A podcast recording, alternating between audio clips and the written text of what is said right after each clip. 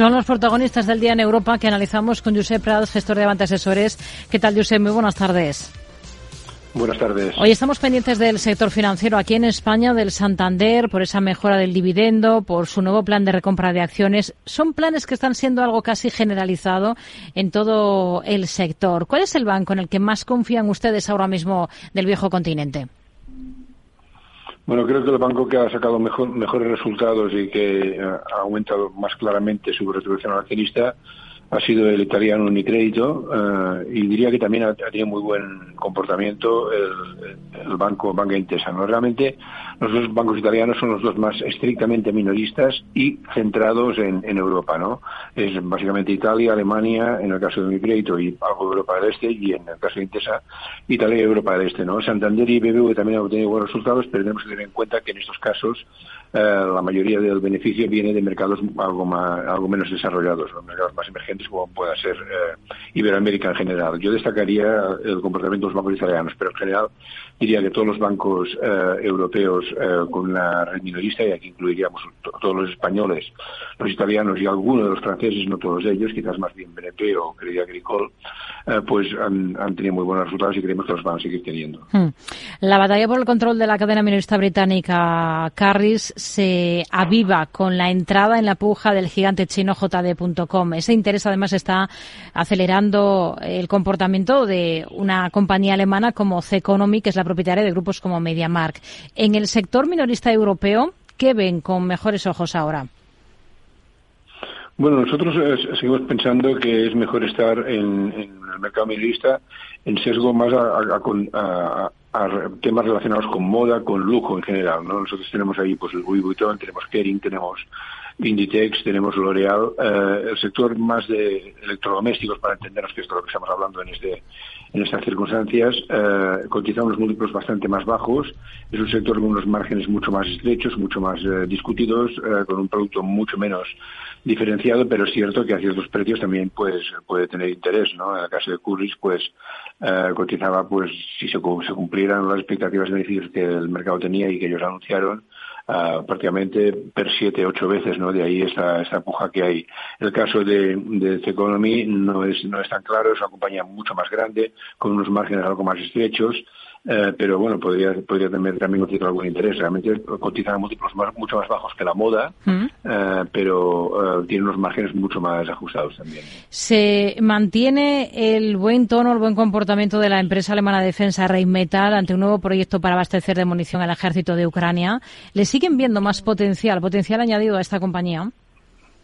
Nosotros pensamos que está cotizando unos múltiplos uh, que se pueden explicar solo con los beneficios que probablemente vaya a obtener este año, el que viene o el siguiente, derivados pues de la, de la, de la guerra en Ucrania, básicamente, y de la explosión en la, demanda de, municiones. ¿no?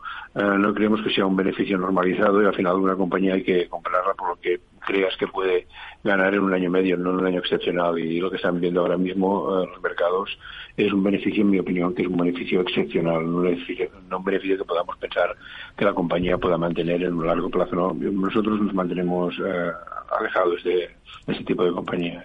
Tenemos en el punto de mira a una compañía como AstraZeneca. Está en positivo esta jornada, sube con fuerza más de un 3% ante el visto bueno de la FDA de Estados Unidos para un tratamiento de determinados tipos de cáncer con una combinación de un fármaco del grupo y quimioterapia. ¿Qué visión tiene ahora mismo para AstraZeneca?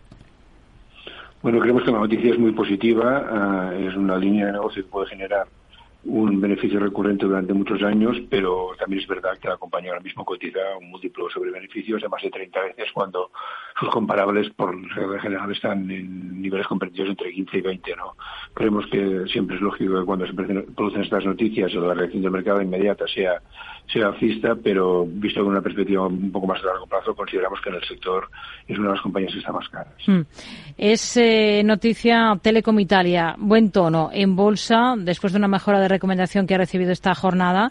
¿La suya cuál sería para la compañía? ¿Cómo miran a Telecom Italia? Nosotros no la vemos bien, como en general no vemos bien las compañías operadoras de telecomunicaciones eh, antiguas, eh, eh, monopolios eh, estatales que hay en, en Europa, ¿no? No, no vemos bien el panorama ni para Orange, ni para Telefónica, ni para Telecom Italia. Eh, sí que aparentemente algunas de ellas pues parecen eh, muy atractivas en precio, pero la verdad es que no son capaces de, generar caja suficiente como para ir reduciendo deuda y a la vez eh, retribuir al accionista. Lo que retribuye al accionista, las que lo hacen, es eh, en detrimento de, no reducir deuda y eso lo sigue pesando en, el mercado y el caso de Telecom Italia es un caso más extremo todavía, es un caso en el que la deuda pesa muchísimo más, una compañía con más de 20.000 millones de deuda y con una generación de caja anual que apenas llega a los 1.000 millones antes de pago de intereses, con intereses en los niveles actuales pues prácticamente están en, en, en capacidad de de reducción de deuda cero y en, resultado negativo. Aunque aparentemente 6.000 millones de euros de capitalización para una compañía de ese tamaño sea poco, nosotros creemos que es mejor mantenerse alejado. Una pincelada sobre Veolia. ¿Cuál es la visión que tienen para esta compañía que hoy es noticia por su acuerdo con Uniper, con la alemana, para comprarle una central eléctrica de ciclo combinado de gas? Sí, yo creo que es mejor noticia, aunque el mercado no la esté recibiendo así, la, venta para Uniper que, que la compra para Veolia. ¿no? Uniper está en un proceso de desinversión eh, de energías contaminantes eh, y, en este sentido esa operación, aunque no sabemos el importe, pues puede ser una operación relevante. En el caso de Veolia, diría yo que tenemos que centrar más el análisis en, otras actividades de la compañía, como es agua o como es recogida de residuos, que sí tienen una recurrencia y una expectativa de, largo plazo de, de, crecimiento más clara. En conjunto, a nosotros Veolia no nos parece una mala compañía. Esa operación en concreto es una operación que creemos que favorece más a Uniper que a Veolia. Josep Brad, gestor de Avanta Asesores. Gracias. Muy buenas tardes. Gracias.